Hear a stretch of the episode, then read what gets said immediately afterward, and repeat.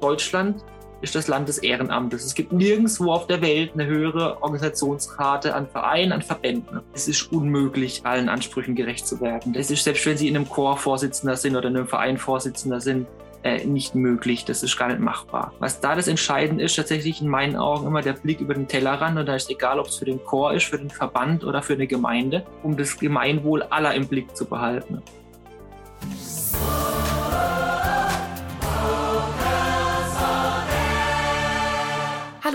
Ich bin Monika Müller und ihr hört Vocals on Air, euren Podcast rund um die Chor- und Vokalszene. Hier sprechen wir mit MusikerInnen, KünstlerInnen, KonzertveranstalterInnen, Chören und ganz vielen anderen Menschen darüber, was sie so bewegt.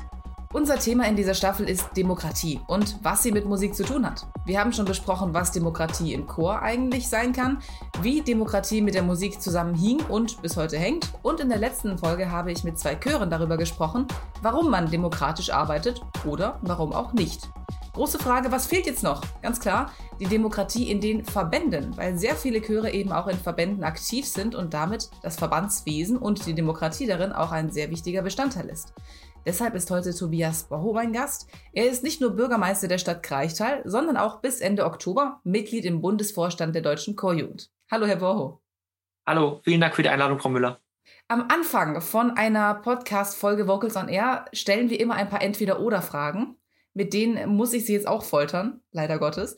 Was bedeutet, ähm, erste Frage, würden Sie lieber mit einem Chor bei einer Gemeindeveranstaltung singen oder einen politischen Auftritt beim Chorfest machen?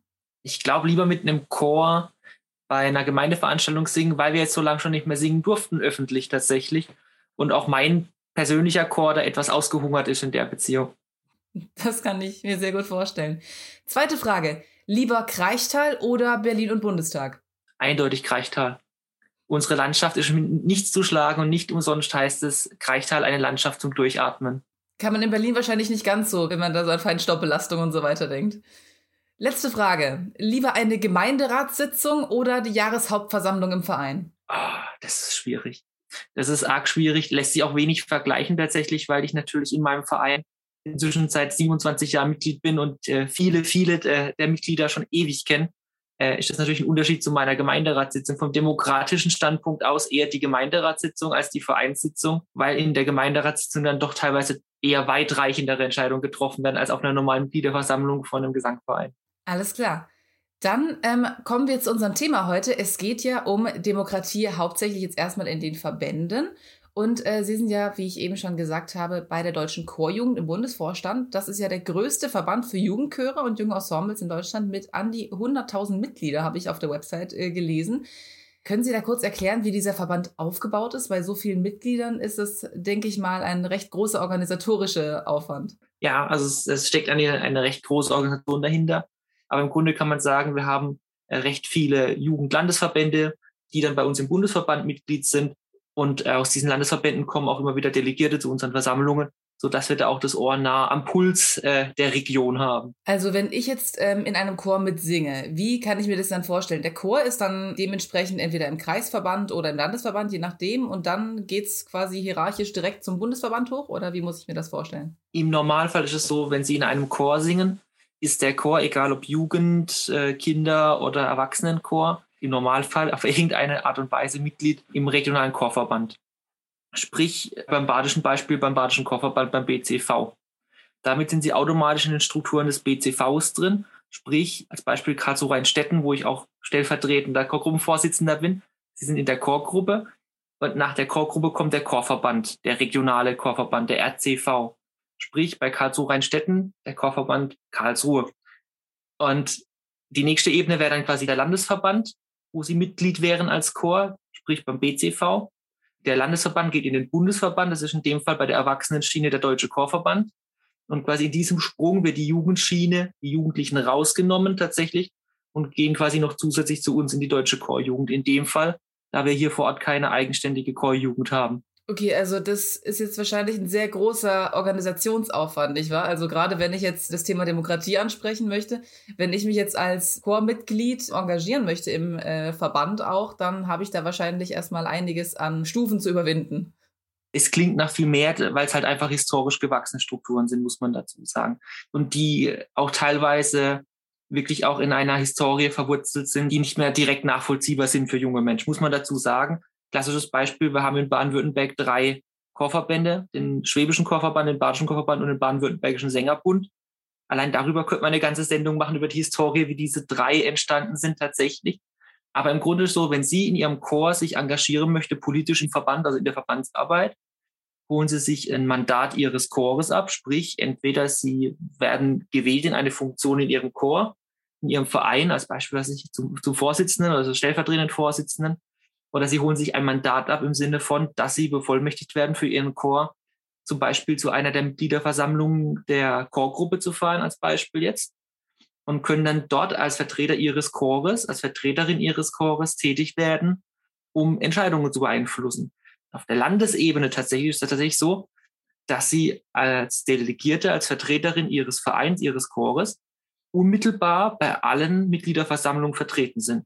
Sie sind vertreten auf der Chorgruppe, also die nächsthöhere Ebene. Sie sind vertreten beim Chorverband und sie sind vertreten bei den Jahreshauptversammlungen, bei den Chorverbandstagen des Landesverbandes tatsächlich.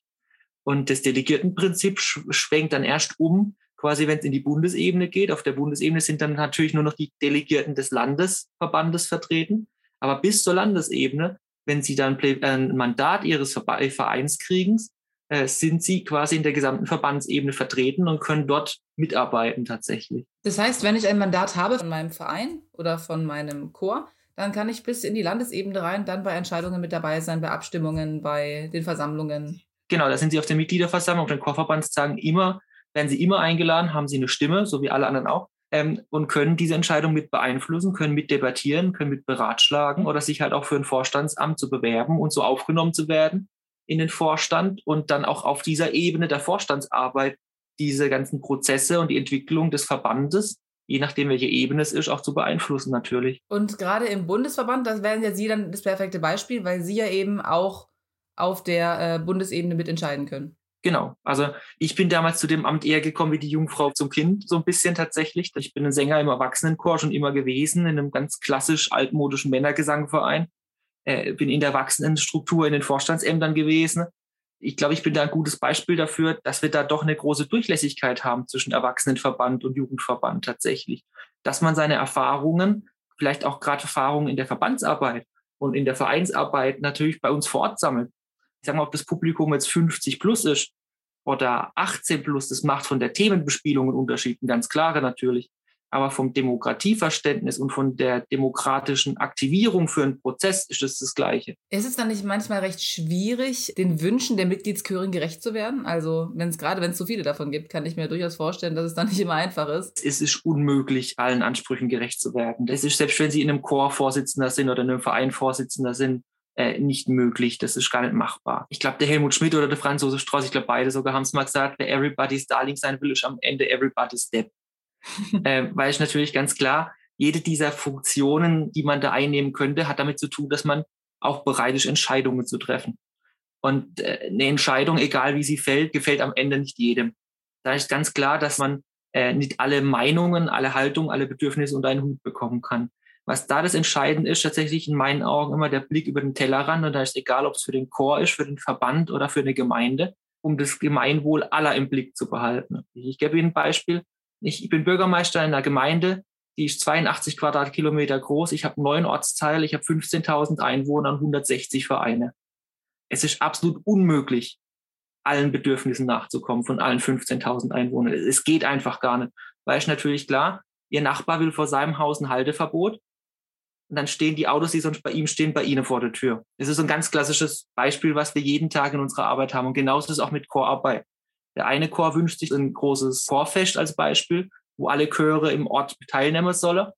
Aber vielleicht haben wir zwei Chöre, die sind gar nicht auftrittsfähig, weil ihnen ein Dirigent fehlt. Die wollen das dann natürlich nicht. Aber der Grundpfeiler muss sein, ich muss am Puls sein, ich muss im Austausch sein, im Gespräch sein mit allen, damit ich die Bedürfnisse kenne und damit ich eine Entscheidung treffen kann, was ist der große Bogen an Interessen und was ist der große Bogen, der zum Wohle der Allgemeinheit führt weil es muss die Allgemeinheit dienen. Das ist das Entscheidende.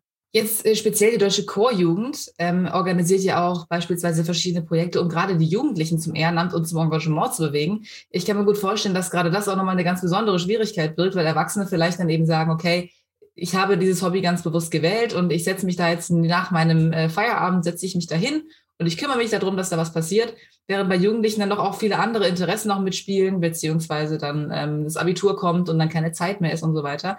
Wie schafft man das da, gerade die Jugendlichen zu erreichen? Das Problem haben nicht nur wir, es haben auch andere tatsächlich.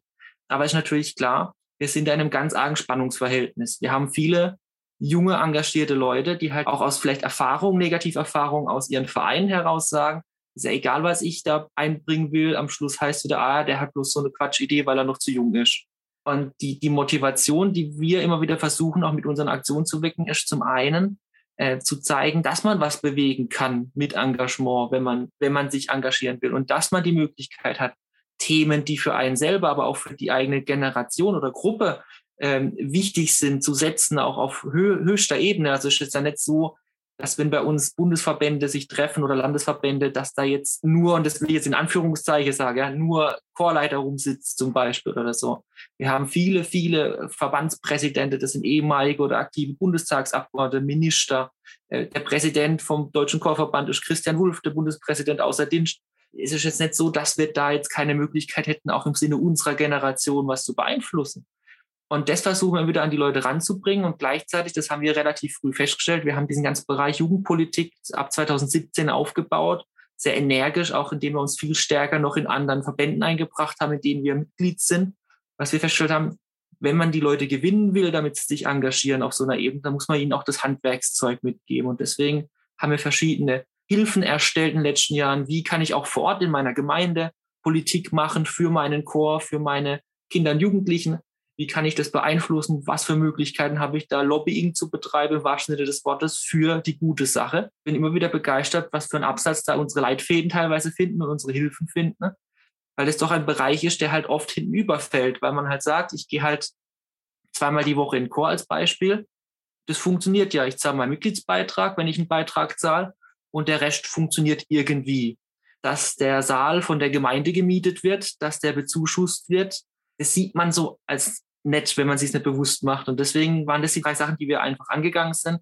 Zum einen direkte Ansprache, um zu vermitteln, es geht doch, man kann was beeinflussen.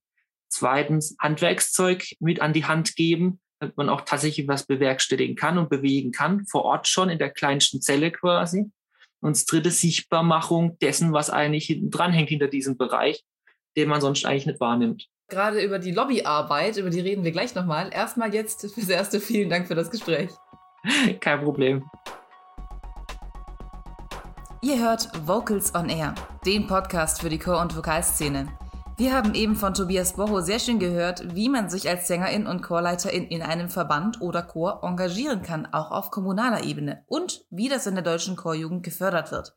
Doch nicht nur in einem Verband ist ein gewisses Maß an Demokratie sehr wichtig, sondern auch in sehr kleinen Bands und auch in sehr großen Chören. Deshalb haben wir uns zwei Beispiele rausgepickt. Als sehr großen Chor den Tabernacle Choir of Temple Square aus Salt Lake City in Utah, der aus 360 Mitgliedern besteht, und die vierköpfige Band Gretchens Antwort. Und beim Erklären hilft mir mein Kollege Nick Stelitzke. Hallo Nick. Hi. Du sag mal, wie sieht's denn eigentlich so mit deinen Erfahrungen im Musikbereich aus, was Demokratie angeht? Also ich war jetzt nicht äh, so im Schulchor, ähm, aber sowas ähnliches. Ich glaube, das kann man ganz gut, äh, ganz gut vergleichen. Ich war eher so ein Theater-AG-Mensch und ähm, also das kann man eigentlich schon ganz gut mit so einem großen Chor vergleichen. Wir waren auch ziemlich viele über alle Jahrgangsstufen verteilt. Und ähm, ja, so demokratisch lief das jetzt nicht wirklich ab. Also ich erinnere mich da so konkret an eine Situation mit meiner Theaterlehrerin, die ich wirklich sehr, sehr schätze. Aber ab dem Punkt äh, war mir auch ein bisschen anders zumute. Also es gab so eine Situation, eine Freundin von mir fing an, beim Proben plötzlich zu diskutieren. Sie meinte, hm, vielleicht sollten wir es mal so machen oder ich finde, das müsste aber so und so laufen. Und da ist plötzlich echt so meine Theaterlehrerin so cold as ice geworden und total energisch. Und dann hat sie so ganz kühl gesagt, pass mal auf, Schnucki, Theater ist Diktatur. Ja, ich glaube, also mehr muss man dazu nicht sagen. Also äh, so weit waren meine demokratischen Erfahrungen in, in, so, in so größeren Gruppen. Also nein. Richtig, also nein. es gab sie nicht, ja. Ja gut, manchmal geht's wohl halt einfach nicht ohne ein bisschen Diktatur, oder? Richtig. Kommen wir jetzt mal zum Gegenteil, der Band Gretchens mhm. Antwort. Die sind ja jetzt recht demokratisch organisiert und du hast jetzt mit denen gesprochen. Erklär doch mal einfach kurz, wer sind denn Gretchens Antwort überhaupt? Ja, also Gretchens Antwort, also der Name ist ja schon so ein bisschen merkwürdig, aber wir machen mal so einen kleinen Teaser auf nachher. Ähm, da, da passt nämlich der Name besser rein, den können wir dann ganz gut erklären. Also Gretchens Antwort erstmal, das sind vier Frauen und die sind eben zusammen so eine A cappella Band und die sind in Berlin und ja, die singen so alles von Adele über Herbert Grönemeyer bis Franz Schubert. Also die sind da echt so, ähm, die machen das wirklich so total bunt, einmal quer durch die Musikgeschichte. Sehr cool, sehr cool. Ähm, wie läuft das denn jetzt bei denen in der Gruppe ab? Also wie organisieren die sich? Du hast mhm. jetzt ja nur mit einer von den vielen gesprochen. War das denn okay für die anderen? Haben die quasi eine Klassensprecherin oder sowas in die Richtung? Ja, äh, also die haben, die haben keine Klassensprecherin. Also mit Steffi, mit der ich gesprochen habe, sie ist jetzt nicht so äh, die Marketingbeauftragte, die so alle Presseanfragen beantwortet. Also das gibt's ja bei denen einfach nicht in so einer kleinen Gruppe. Ähm, aber Steffi hat mir auch gesagt, ja, das ist eigentlich total okay, dass sie jetzt alleine mit mir spricht.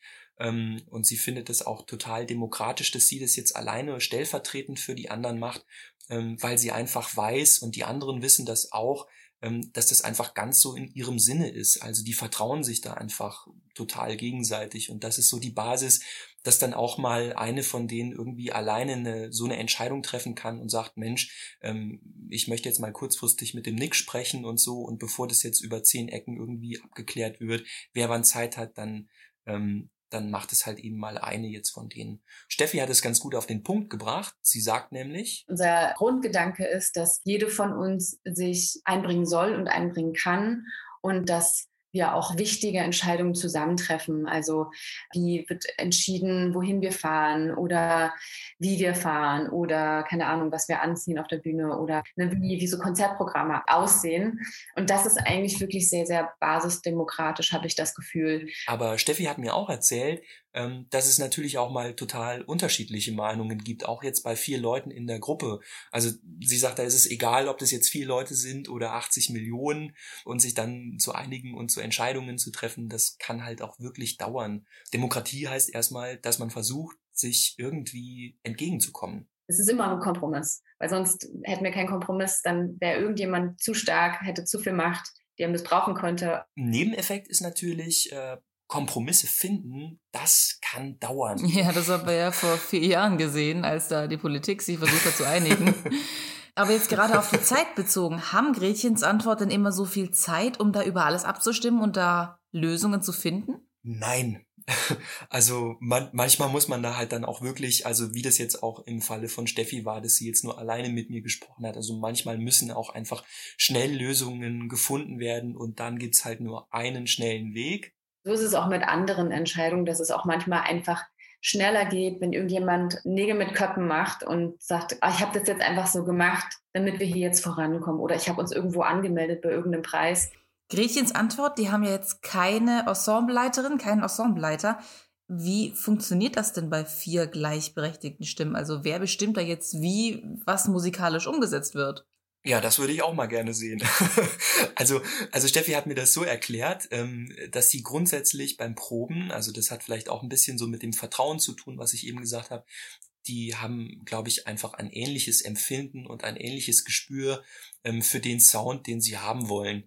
Also ich glaube, die sprechen halt alle irgendwie da schon so dieselbe musikalische Sprache und ähm, ja, haben halt eben so das Gespür dafür, wie Gretchens Antwort klingt und was das ausmacht. Aber das ist auch einfach wahnsinnig anstrengend, weil du hast einfach nicht diese Person, die von außen drauf guckt und die einfach dir ein Feedback geben kann. Von daher holen wir uns das auch einfach manchmal und entscheiden uns dann wieder demokratisch dafür, hey, wollen wir mal in, in uns investieren und vielleicht nochmal uns coachen lassen von einer Person. Ja, macht ja auch schon Sinn, sich da ab und zu mal was von jemandem erklären zu lassen. Dafür gibt es ja Profis. Ähm, ganz anders geht es ja im riesigen Tabernacle Choir auf Ganz anders geht's ja im riesigen Tabernacle Choir auf Temple Square bei den Mormonen in Salt Lake City in Utah zu. Der Chor hat 360 Mitglieder, alle ehrenamtlich, und sie haben einmal die Woche einen Auftritt im Gottesdienst, mindestens. Ich habe da mit einem der Mitglieder, Rob Gerlach, gesprochen, der singt im zweiten Bass mit, und der hat erzählt, Demokratie ist bei ihnen eher weniger möglich. Naja, wer hätte gedacht, es sind ja auch 360 Mitglieder. Hm, ja, genau, ich muss gerade sagen, also bei, bei so vielen Leuten stelle ich mir das schwierig vor, äh, dass, dass man da irgendwie schnell übereinkommt, ohne dass man jemanden da vorne hat, der dann irgendwie sagt, Leute, so und so läuft's. Also das würde ja ewig dauern, sich da abzusprechen. Genau, und deswegen haben sie auch eine Regel, dass in den Proben durchgesungen wird. Da gibt's dann keine großen Unterbrechungen während den einzelnen Stücken. Und deswegen haben sie mit ihren Nebensitzerinnen und Nebensitzern da auch Handzeichen ausgemacht, damit sie dem anderen sagen können, was er jetzt besser machen muss Ach oder ja. wo er drauf achten soll, aber ohne die Probe zu stören. Ja. Das finde ich ganz besonders klasse. Also die haben da so ein, so ein richtiges äh, kleines, irgendwie so, so ein, so ein Pantomime-Quiz irgendwie, wo sie genau wissen, wenn ich jetzt das mache, dann wissen alle Bescheid. Quasi, so müssen wir uns das ungefähr vorstellen. Es ist halt nur unter den Einzelnen, die direkt nebeneinander Mhm. stehen. Ansonsten wird es ja auch gar nicht gehen, wenn da jetzt einer mal quer durch den Chor rufen würde, ey, du hast doch falsch gesungen. Ich glaube, das wird die Probe dann doch dezent Mhm. stören. Mhm. Gibt's dann, müssen die auch so mit so Konsequenzen rechnen oder werden die dann angepfiffen richtig? Weißt du das? Äh, nee, weiß ich jetzt nicht direkt, aber ich kann mir gut vorstellen, dass sie dann schon harte Konsequenzen dann haben oder dann irgendwie eine Rüge bekommen oder sowas, weil sie wollen ja schon die Stücke durchsingen. Die haben so zwei, drei Proben vor dem nächsten Auftritt. Dann muss man da schon irgendwie da dafür sorgen, dass da ein bisschen Ruhe im Chor herrscht. Mhm. Vom ehrenamtlichen Singen in den ganz großen Chören Amerikas kommen wir jetzt mal wieder zurück hier nach Deutschland und zu unserem Ehrenamt, weil sich ja auch hier unzählige Erwachsene und Jugendliche in Vereinen engagieren. Tobias Borro ist jetzt wieder bei mir. Er ist Bürgermeister der Stadt Kreichtal und auch im Bundesvorstand der Deutschen Chorjugend noch bis Ende Oktober. Herr Borro, Sie haben vorhin tatsächlich, das habe ich ganz genau gehört, das Wort Lobbyarbeit verwendet. Und da möchte ich jetzt nochmal nachhaken. Sie geben also zu, dass Sie Jugendliche dazu animieren, als Lobbyistinnen und Lobbyisten zu arbeiten? Ja, als, als Lobbyist für sich selber und für die gute Sache. Und da muss man ja auch dazu sagen, das hat uns ja auch gerade jetzt Corona gezeigt, was passiert, wenn man das Ehrenamt, und da schließe ich explizit unsere jugendlichen Chorsängerinnen und Chorsänger, aber auch alle anderen Ehrenamtlichen mal mit ein, wenn das Ehrenamt in der kleinsten Zelle unserer Gesellschaft, sprich in der Gemeinde, wegbricht und was die Folge davon ist.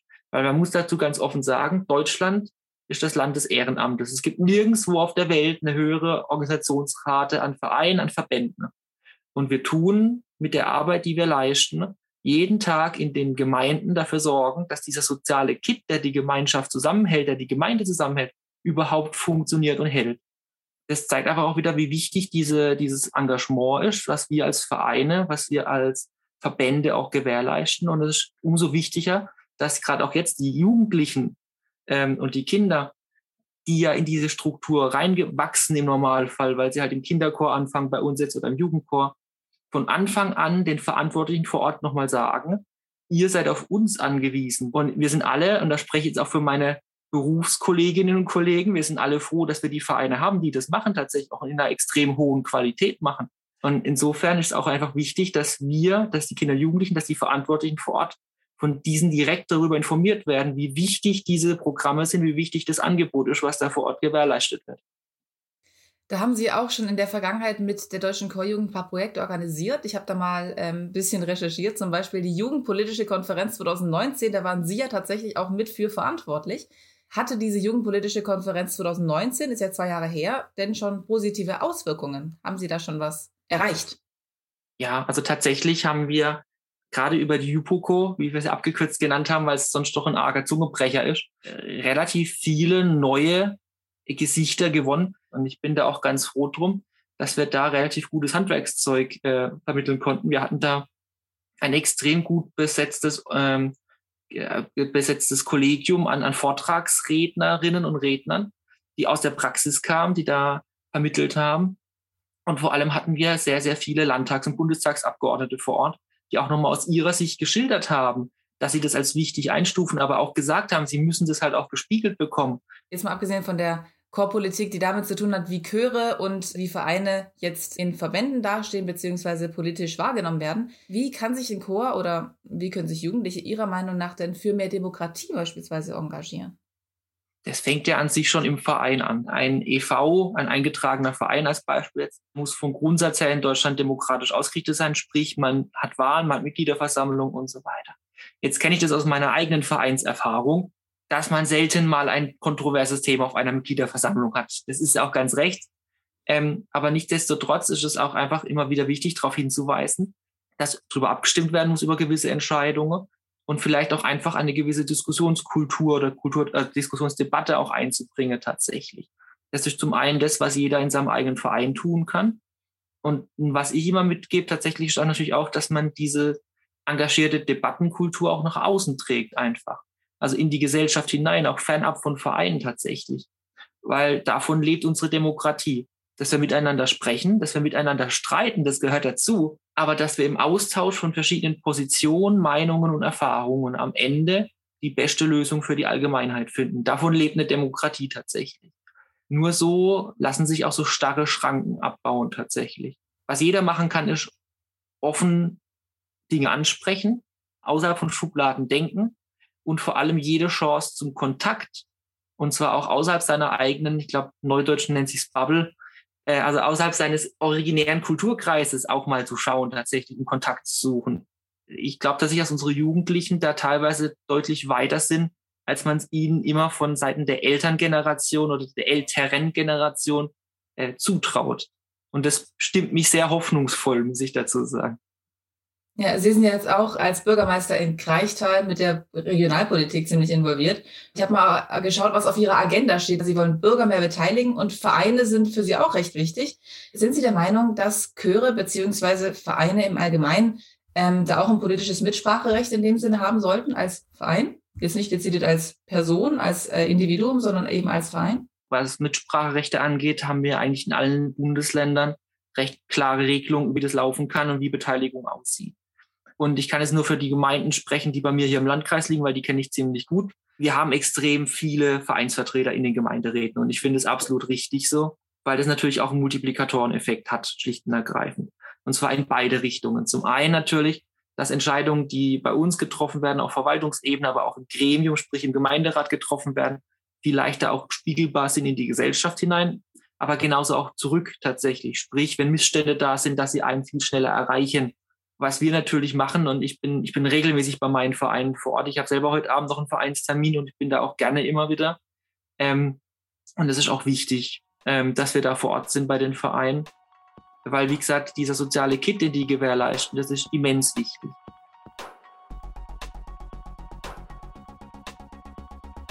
Politisches Engagement als Chor schwierig, wenn man als Verein arbeitet, aber man kann sich laut Tobias Boho ja dann doch sehr stark in der Gemeinde einbringen und in der Lokalpolitik, was ich dann doch sehr, sehr schön finde. Demokratische Grundwerte sind halt dann eben doch sehr, sehr wichtig. Aber wie genau kann man sich denn in einer Band oder in einem sehr großen Chor politisch engagieren? Wie genau sieht das aus? Nick Sternetzke ist jetzt wieder bei mir und ich glaube, du hast bei Gretchens Antwort auch eine Antwort gefunden. Richtig, die stellen nämlich nicht nur Fragen, sondern die geben auch Antworten. Ähm, also genau darüber habe ich mit Steffi auch von Gretchens Antwort gesprochen. Ähm, also bei denen ist es so, politisch engagieren, ähm, ich sag's mal so, die sind, die sind schon politisch aus sich selbst heraus, wenn man das so sagen kann, also aus ihrer Formation heraus. Und jetzt können wir mal auflösen, was es mit diesem mysteriösen Bandnamen auf sich hat. Ja, da können wir den Cliffhanger ja wohl endlich auflösen. Ich gehe mal davon aus, es hat irgendwas mit Gretchen zu tun. Absolut. Wer jetzt im, im Deutschunterricht super gut aufgepasst hat, der weiß genau, es geht, also kleiner Theaterexkurs, es geht um das Gretchen in Faust, also die junge Frau, die auf Faust trifft und ihm dann diese Gretchenfrage stellt, wie er so zur Religion steht. Und ähm, ja, also vielleicht hat es der ein oder andere lesen müssen und erinnert sich. Und Gretchen ist einfach ja sowas wie die naive junge Frau, die sich dann verführen lässt und dann kommt sie schließlich nicht so gut raus aus der Nummer. Also es ist echt keine schöne Sache. Und ähm, dieses Gretchen, diese Figuren nehmen jetzt ähm, Gretchens Antwort, die vier Frauen, und katapultieren dieses Gretchen sozusagen jetzt so in die Gegenwart Berlin. Da ist nichts mehr mit naiv und passiv, sondern die stellen jetzt nicht mehr die Gretchenfrage, sondern die liefern Gretchens Antwort. Die heißen nämlich ohne Grund Gretchens Antwort. Wir verstehen uns als durchaus auch feministische Frauen, die nicht nur die richtigen Fragen stellen, sondern auch die richtigen Antworten geben wollen. Und das natürlich auch mit Musik. Genau, das ist so unser Anspruch. Finde ich aber auch richtig so, ne? Also gerade das Gretchen von mhm. Faust wäre in der heutigen Zeit wahrscheinlich ein bisschen verloren. Richtig, genau.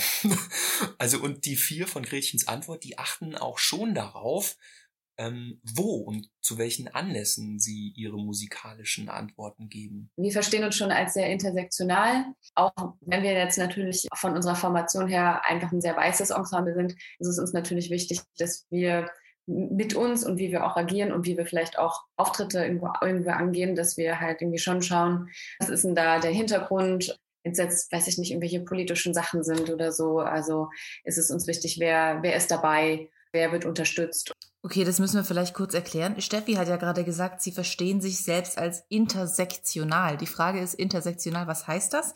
Das geht darum, es gibt verschiedene Kategorien von Diskriminierung. Das kann jetzt die Hautfarbe sein, das Geschlecht, die Sexualität, die Religion und das alles und noch vieles andere mehr zusammen. Das meint dieser Begriff intersektional. Genau, und Gretchens Antwort, die verstehen sich halt so, also sie sind nicht nur feministisch, weil sie jetzt vier Frauen sind, was ja erstmal das naheliegendste ist, ähm, die nicht nur Fragen stellen, sondern auch Antworten liefern wollen, sondern die sind auch gegen Rassismus natürlich, gegen Homophobie etc. etc. Okay, also das ist jetzt die Einstellung von Gretchens Antwort. Ähm, Gibt es da denn auch beispielsweise bestimmte politische Anlässe, zum Beispiel in Richtung Feminismus, wo sie jetzt auftreten? Ähm, genau, da hat mir Steffi auch was zugesagt. Es äußert sich auch tatsächlich, ähm, als wir 2018, 2019 100 Jahre Frauenwahlrecht hatten, wurden wir auch vom Abgeordnetenhaus zum Beispiel zu Festakten angefragt. Das haben wir natürlich dankend angenommen und auch uns nochmal damit befasst, ja, wie einfach so die Geschichte des Feminismus ist und ähm, überhaupt äh, Frauen an die Macht und Gleichberechtigung, Diversity. Gretchens Antwort sagen aber auch ganz klar, also sie haben jetzt nicht direkte Verbindungen zu irgendwelchen Bewegungen, mit denen sie jetzt aktiv auf die Straße gehen und da ähm, für irgendwas demonstrieren und dann noch auftreten. Das machen sie jetzt so nicht als, als Band, das machen sie vielleicht privat, aber eben nicht so in dieser Formation. Ähm, aber was für sie halt trotzdem so zum Probenalltag gehört, ist, dass sie sich jetzt nicht nur äh, darüber unterhalten, was sie singen und wo sie auftreten, was sie jetzt unmittelbar so als Vocal Band betrifft, sondern für sie gehört es genauso dazu, dass sie sich halt auch über tagespolitische Sachen in den Proben austauschen und darüber diskutieren. Also das ist so eine, so eine Diskussionskultur, die gehört für die wirklich so zum, zum Probenalltag dazu. Das finde ich sehr schön. Das hat da auch einfach was, einen ganz neuen Stellenwert einfach, wenn man eine politische Haltung einerseits bezieht und dann andererseits sich da auch persönlich mit auseinandersetzt. Der Tabernacle mhm. Choir aus Salt Lake City, über den hatten wir ja vorhin auch schon gesprochen, die haben tatsächlich keine politische Ausrichtung in dem Sinn. Die sind mhm. ganz bewusst politisch neutral. Aber Rob Gerlach hat mir auch erzählt, sie sind dann schon immer wieder auch mal bei politischen Anlässen, Aha. wenn Regierungsgebäude eingeweiht werden, wenn Gouverneure ihren Amtsantritt haben. Und er persönlich hat tatsächlich auch 2017 bei der Amtseinsetzung von Donald Trump mitgesungen. Also so, so unpolitisch sind sie, ne? Ja gut, ich glaube, für die in Amerika ist es einfach nochmal ein ganz anderer Stellenwert. Er selber hat auch gemeint, er hat Trump nicht gewählt, deswegen war das für ihn ein bisschen ein persönlicher Konflikt. Mhm. Aber weil sie ja allgemein für die Demokratie sind mhm. und sagen, okay, wir setzen uns für die Demokratie ein, dazu gehört es einfach auch, dass wenn der andere gewinnt, man ihm das auch okay. zugesteht, mhm. dass man da eben auch mitsingt. Und er hat mhm. gemeint, für ihn war das so ein großes Ereignis, da dabei zu sein bei so einer riesigen politischen Sache. Ja, das ja. hat dann auch einfach was mit dem amerikanischen Patriotismus zu tun. Ja, stimmt. Also das gut, das ist natürlich ein großes Riesending. ja, und er hat auch erzählt, dass wenn sie auf Tour sind, dass dann oftmals dann ein Lokalpolitiker das letzte Stück dirigieren darf. Also, dass sie dann extra jemanden für das Konzert dann auch einladen, der dann damit zuhören darf, logischerweise, und dann das letzte Stück die Zugabe dirigiert. Da hatten sie dann unter anderem auch Mike Pence, der ja auch im Kabinett von Donald Trump war. Der durfte da auch schon mal was mit dirigieren. Darf, also kann, kann der dirigieren? Oder können die dann auch immer dirigieren? Und wie läuft das? das ist eine sehr gute Frage. Ich glaube mal einfach, dass der Chor das schon so gut kann und dass dann einfach die Zugabe ist, dass sie das schon so aus dem FF perfekt singen können, dass der Dirigent dann einfach bloß oder Dirigent in Anführungsstrichen. Das, das ist dann einfach so ein bisschen Show-Faktor. Genau, dass er dann einfach mit dem Taktstock so ein bisschen rumwedeln darf und dann, so wie Otto bei dem einen, bei dem einen Sketch, den er da gemacht hat. Ja, ja, ja, genau.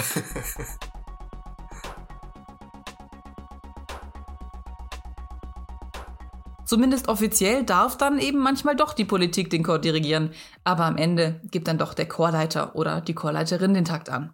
Ich finde es sehr spannend, wie unterschiedlich einzelne Chöre und auch Bands im Bereich der Demokratie agieren. Einmal am Beispiel des Tabernacle Choir und einmal am Beispiel der Band Grechens Antwort. Politische Teilhabe bedeutet halt eben auch in Amerika was ganz anderes als hier in Deutschland. Da kommt es auch viel mehr auf den Patriotismus an. Aber auch hier ist es ganz besonders wichtig, dass sich Sängerinnen und Sänger in der Politik einbringen. Sei es jetzt in der Lokalpolitik, im Gemeinderat, außerhalb des Chores oder eben chorpolitisch in den Chorverbänden. Denn nur wenn wir uns ehrenamtlich engagieren, kann es so großartige Dinge geben, wie eben einen 360 Stimmen starken Chor in Salt Lake City oder eben auch den Sängerkranz im Dorf, der regelmäßig bei Festen auftritt und bei Weihnachtsmärkten die leckere Bratwurst verkauft. Und das ist doch das Schönste an der Demokratie, dass wir uns alle einbringen können und aus dem gemeinsamen Arbeiten was ganz Besonderes entstehen kann.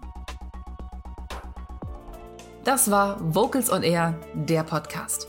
Diese und alle anderen Folgen dieser Staffel stehen natürlich zum Nachhören bereit unter vocalsonair.de und überall da, wo es Podcasts gibt. Hört auch gerne in die anderen Staffeln rein. In Staffel 2 ging es beispielsweise um das Thema Nachhaltigkeit in der Musik und die vierte Staffel wird um das Thema Bühnenpräsenz gehen. Da könnt ihr euch auch schon mal drauf freuen. Ich bin Monika Müller und das war Vocals on Air. Tschüss und bis zum nächsten Mal. Vocals on Air, der Podcast.